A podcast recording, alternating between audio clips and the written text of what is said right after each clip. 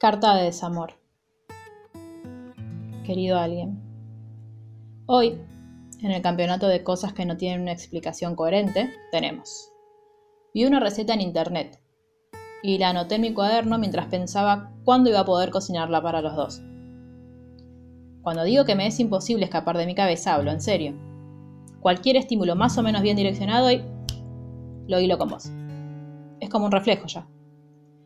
Y voy a confesar que me quedé un ratito colgada, pensando en lo bien que le quedaría al sillón de mi living una noche cualquiera, mientras el departamento se llena de un aroma albahaca y nos contamos nuestras inquietudes del día.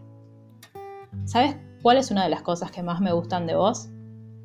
Que cuando juego a pensarte en cualquiera de mis ámbitos, siempre termino sonriendo. Puedo imaginarte en cualquier circunstancia con las personas que más quiero en el mundo, y en todas te adaptas a la perfección, sin esforzarte. En todas tengo la certeza. Te sentirías cómodo y relajado, y yo también.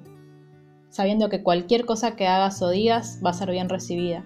Ya sea alguno de tus chistes, aunque la verdad son bastante malos, un punto de vista, una opinión, un dato, o simplemente un par de ojos a los que puedo mirar y saberme entendida. Porque así funcionamos nosotros. Nos leemos sin esfuerzo.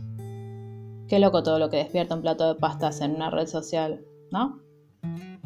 Voy a tener que dejar de seguir influencers de comida. A ver si dejas de aparecerte en mi cabeza de la nada.